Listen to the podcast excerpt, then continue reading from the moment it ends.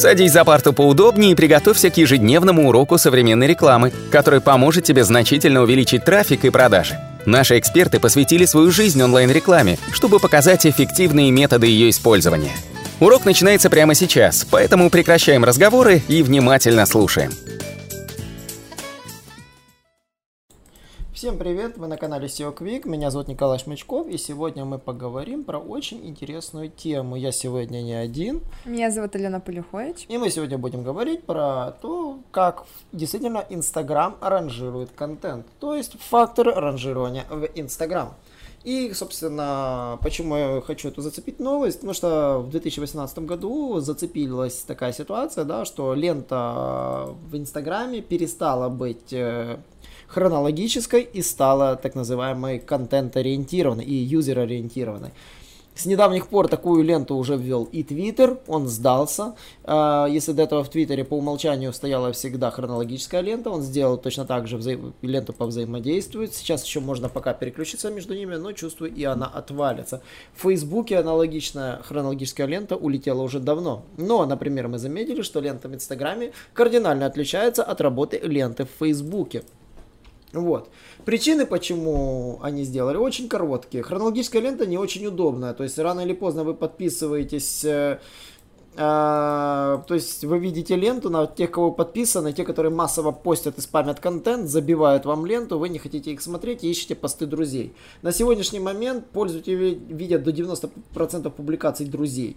То есть так настроена лента сейчас. То есть, э, и точно так же Facebook точно так же уделяет внимание в этом направлении. Ну и, собственно, самые банальные факторы ранжирования Инстаграм, конечно же, это интерес, актуальность и отношения. Что такое интерес, да? Интерес это Инстаграм пытается предугадать, заинтересует ваша эта публикация, основываясь на их предыдущих действиях с похожим контентом.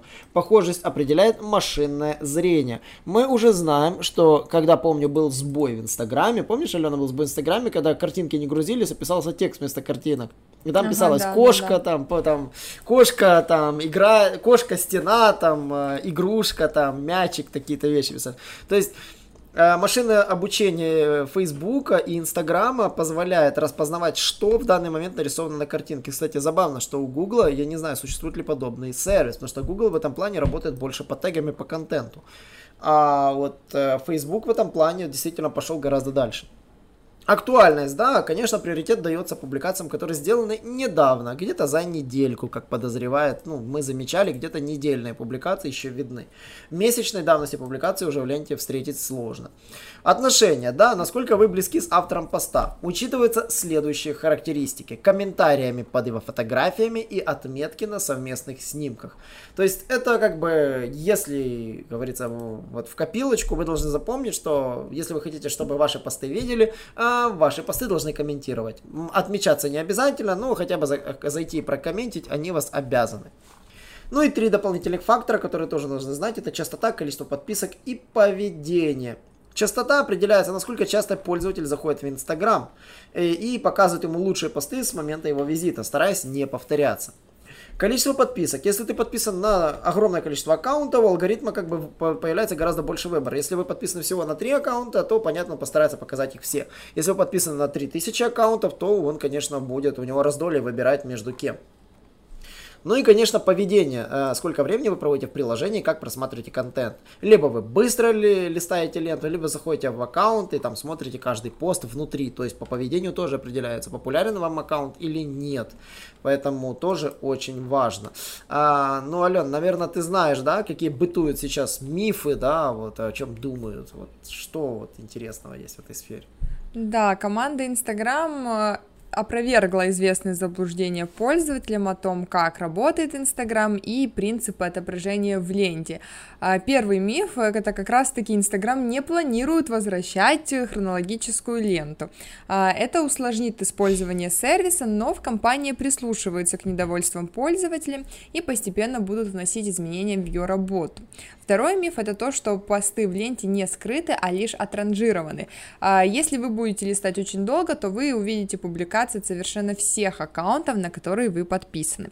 Третий распространенный миф это то, что алгоритм Instagram не отдает предпочтение постам с видео, как постам э, к фото. А, на самом деле он анализирует, какой контент пользователь смотрит чаще, и именно э, в его персонализированный фид чаще попадают публикации именно с таким типом контента, будь то видео или же пост, обычный с фотографией. А, четвертый известный миф это то, что Инстаграм не ранжирует выше пользователей, которые публикуют сторис. А на самом деле прямые трансляции а, или используют какие-либо еще другие функции приложения, а, и то, что использование сторис влияет на охват, это миф. А, пятый миф это то, что в ленте не понижаются пользователи, которые публикуют контент слишком часто. А, если посты опубликованы друг за другом с очень маленьким промежутком по времени, то Инстаграм в большинстве случаев добавит между ними публикации других пользователей. А шестой известный миф это то, что тип аккаунта никак не влияет на охваты. А на самом деле переключение с бизнес-аккаунта на личный наоборот не даст никаких результатов. И седьмой миф это теневой бан, то есть скрытие постов в выдаче по хэштегам, что его не существует. Ну, наверное, какие-то порно хэштеги-то понятно, он банит, но это мы пока не знаем. Ну, то есть, э, скрытие постов выдачи по хэштегам мы такого пока еще не замечали. Ну, на самом деле, если вы знаете фактор ранжирования ленты, вы сможете повысить э, результативность аккаунта очень просто. Я вот расскажу сейчас первый пунктик, а Алена подскажет следующий. А, первый пунктик, это, конечно, нужно регулярно вести свой аккаунт. Э, нужно попадаться на глаза подписчикам, чтобы оставаться в них в лентах. Некоторые маркетологи и блогеры советуют дать минимум один пост в день. Для некоторых это слишком много. Порой создание контента требует больше времени и сил. Трех публикаций в неделю считается нормой. А, второй пункт это, конечно, вам нужно общаться с аудиторией, то есть провоцировать их на любые комментарии, чтобы они вам отвечали, задавать им вопросы, допустим, а что вы думаете по этому поводу, там, какой ваш любимый напиток и так далее. А, это все прекрасно работает, вам нужно задавать открытые вопросы аудитории. Если вы ведете аккаунт бренда, например, то а, постарайтесь вовлечь также подписчиков в беседу, например, не только о вашем бренде, а на отвлеченные темы. Да, еще очень важный трюк, который работает, это взаимодействие с похожим контентом. Смотреть чужие аккаунты, которые похожи на ваш. Отвечать друзьям в директ на истории, участвовать в обсуждениях релевантной темы вашего профиля. Э, единственный минус, это действительно занимает много времени. Раскрутка таким методом аккаунта, ну, например, в нашей нише была очень медленной и тугой. Э, наша ниша в этом плане провалилась. Может быть, у нас получится в будущем раскрутиться чуть-чуть с другого направления.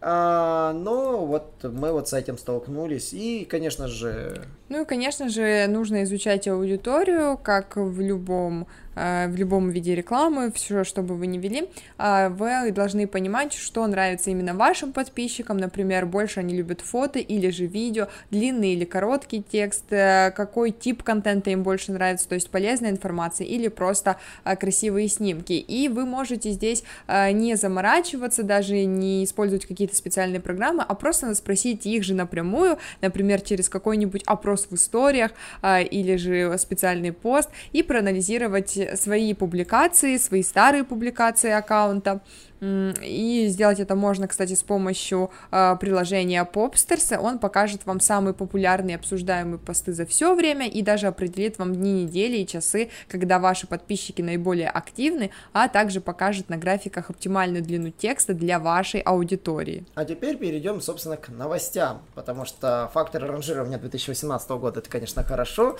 но, наверное же, есть какие-то лайфхаки. Ну, какой там лайфхак? Я знаю, что там было недавно исследование по поводу полуобнаженных разных людей. А, да, и алгоритмы Инстаграм отдают приоритет изображениям, на которых предостав... Представлено больше оголенного те... тела. К этим выводам пришли э, эксперты из Европейской сети журналистских данных. Они проанализировали почти 2000 фотографий из новостной ленты в Инстаграм и пришли к выводам, что на 362 снимках, а это 21%, опубликов... которые были опубликованы, были изображены мужчины с голой грудью или женщины в нижнем белье. И эксперты предположили, что Инстаграм не будет отдавать приоритет этим а, изображениям, но в новостных лентах волонтеров, которые согласились поучаствовать в исследовании, то фото с полуобнаженными людьми составили 30%. А, также эксперты обнаружили, что снимки с полуодетыми женщинами появляются на 54% чаще в ленте, фото с мужчинами с голой грудью на 28% чаще, а вот фото обычной еды или пейзажи в соцсети показывает на 60% реже, чем полуголых людей. Забавно. Получается, что приоритет показа полуголоделых тел распространился при этом не на всех волонтеров, но приоритет получается у ноготы. И персонализация играет огромную роль. Самое забавное, а что сказали по этому поводу сами Facebook? Ну, что это исследование, конечно же, имеет ряд недостатков, и оно показывает неправильное понимание того, как работает Инстаграм. А, посты в ленте на основе контента и аккаунтов оцениваются, которым проявили вы непосредственно интерес, а не по произвольным факторам, таким как наличие купальников. Да, но однако исследователи считают, что результат реально отображает работу алгоритма Instagram. Они обнаружили патент Facebook, который показывает, по каким критериям алгоритм может автоматически выбирать изображение для показа в ленте. И одним из этих критериев является раздетость, naked.